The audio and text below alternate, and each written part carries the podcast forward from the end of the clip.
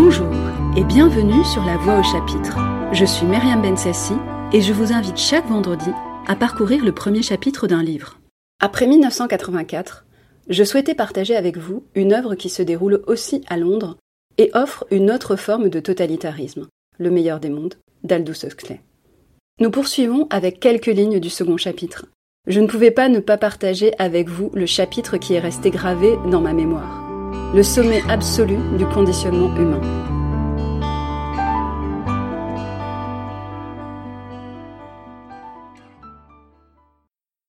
Ils laissèrent M. Foster dans la salle de décantation.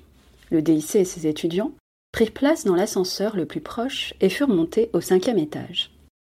Pouponnière, salle de conditionnement néo-pavlovien, annonçait la plaque indicatrice. Le directeur ouvrit une porte. Ils se trouvèrent dans une vaste pièce vide, très claire et ensoleillée, car toute la paroi exposée au sud ne formait qu'une fenêtre.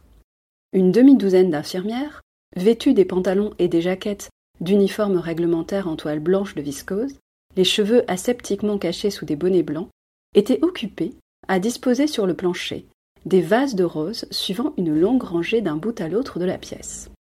De grands vases, garnis de fleurs bien serrées, des milliers de pétales, pleinement épanouis et d'une douceur soyeuse, semblables aux joues d'innombrables petits chérubins, mais de chérubins qui, dans cette lumière brillante, n'étaient pas exclusivement roses et ariens, mais aussi lumineusement chinois, mexicains aussi, apoplectiques aussi d'avoir trop soufflé dans des trompettes célestes, pâles comme la mort aussi, pâles de la blancheur posthume du marbre.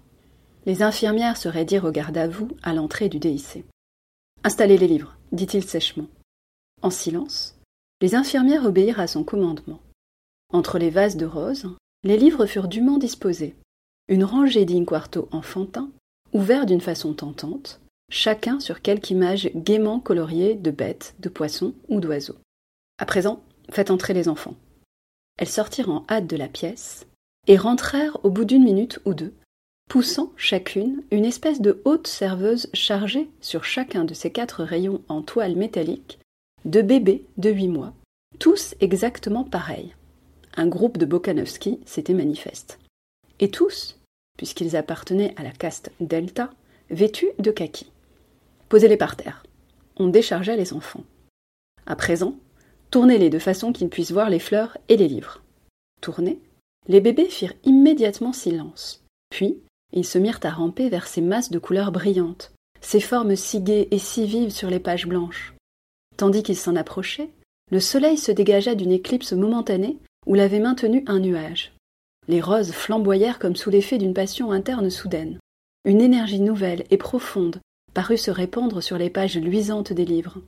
Des rangs des bébés rampant à quatre pattes s'élevaient de petits piaillements de surexcitation, des gazouillements et des sifflotements de plaisir. Le directeur se frotta les mains. Excellent, dit-il. On aurait guère fait mieux si ça avait été arrangé tout exprès. Les rampeurs les plus alertes étaient déjà arrivés à leur but. De petites mains se tendirent, incertaines, touchèrent, saisirent, effeuillant les roses transfigurées, chiffonnant les pages illuminées des livres. Le directeur attendit qu'ils fussent tous joyeusement occupés. Puis, observez bien, dit-il, et levant la main, il donna le signal. L'infirmière chef, qui se tenait à côté d'un tableau de commande électrique à l'autre bout de la pièce, abaissa un petit levier. Il y eut une explosion violente, perçante, toujours plus perçante. Une sirène siffla. Des sonneries d'alarme retentirent, affolantes. Les enfants sursautèrent, hurlèrent. Leurs visages étaient distordus de terreur.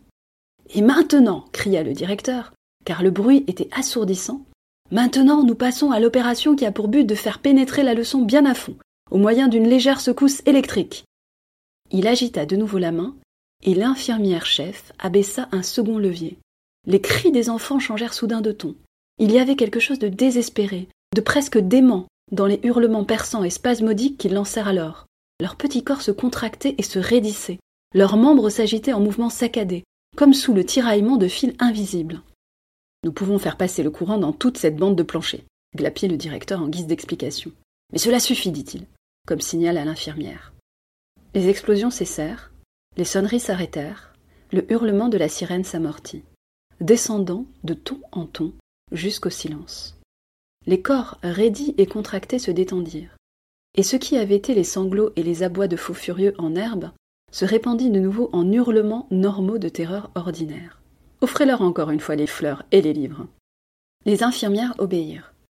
Mais à l'approche des roses, à la simple vue de ces images gaiement coloriées du minet, du cocorico, du mouton noir qui fait bé les enfants se reculèrent avec horreur. Leurs hurlements s'accrurent soudain en intensité. Observez, dit triomphalement le directeur. Observez les livres et les bruits intenses, les fleurs et les secousses électriques. Déjà, dans l'esprit de l'enfant, ces couples étaient liés de façon compromettante. Et, au bout de deux cents répétitions de la même leçon, ou d'une autre semblable, ils seraient mariés indissolublement. Ce que l'homme a uni, la nature est impuissante à le séparer. Ils grandiront avec ce que les psychologues appelaient une haine instinctive des livres et des fleurs. Des réflexes inaltérablement conditionnés, ils seront à l'abri des livres et de la botanique pendant toute leur vie. Le directeur se tourna vers les infirmières. Remportez-les. Toujours hurlant, les bébés en kaki furent chargés sur leurs serveuses et roulés hors de la pièce, laissant derrière eux une odeur de lait aigre et un silence fort bienvenu. L'un des étudiants leva la main. Et bien qu'il comprit fort bien pourquoi l'on ne pouvait pas tolérer que des gens de caste inférieure gaspillent le temps de la communauté avec des livres, et qu'il y avait toujours le danger qu'ils lussent quelque chose qui fit indésirablement déconditionner un de leurs réflexes, cependant, en somme, il ne concevait pas ce qui avait trait aux fleurs. Pourquoi se donner la peine de rendre psychologiquement impossible au delta l'amour des fleurs? Patiemment, le DIC donna des explications. Si l'on faisait en sorte que les enfants se missent à hurler à la vue d'une rose, c'est pour des raisons de haute politique économique. Il n'y a pas si longtemps, voilà un siècle environ, on avait conditionné les gammas, les deltas, voire les epsilon, à aimer les fleurs, les fleurs en particulier et la nature sauvage en général. Le but visé, c'était de faire naître en eux le désir d'aller à la campagne chaque fois que l'occasion s'en présentait, et de les obliger ainsi à consommer du transport. Et ne consommait-il pas de transport demanda l'étudiant.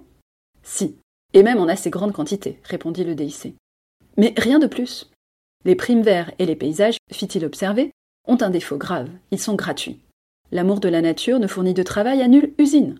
On décida d'abolir l'amour de la nature, du moins parmi les basses classes. D'abolir l'amour de la nature, mais non point la tendance à consommer du transport. Car il était essentiel, bien entendu, qu'on continuât à aller à la campagne même si l'on avait cela en horreur. Le problème consistait à trouver à la consommation du transport une raison économiquement mieux fondée qu'une simple affection pour les primes verts et les paysages. Elle fut dûment découverte. Nous conditionnons les masses à détester la campagne, dit le directeur pour conclure, mais, simultanément, nous les conditionnons à raffoler de tous les sports en plein air. En même temps, nous faisons le nécessaire pour que tous les sports de plein air entraînent l'emploi d'appareils compliqués de sorte qu'on consomme des articles manufacturés aussi bien que du transport. D'où ces secousses électriques. Je comprends, dit l'étudiant. Et il resta silencieux, éperdu d'admiration. Après ces quelques lignes glaçantes, je vous invite à poursuivre cette lecture, véritablement indispensable, qui éclaire sur un futur pas si lointain. Nous nous retrouvons vendredi prochain. C'était La Voix au chapitre, un podcast produit et réalisé par Myriam Bensassi. Je vous dis à la semaine prochaine. D'ici là, bonne lecture.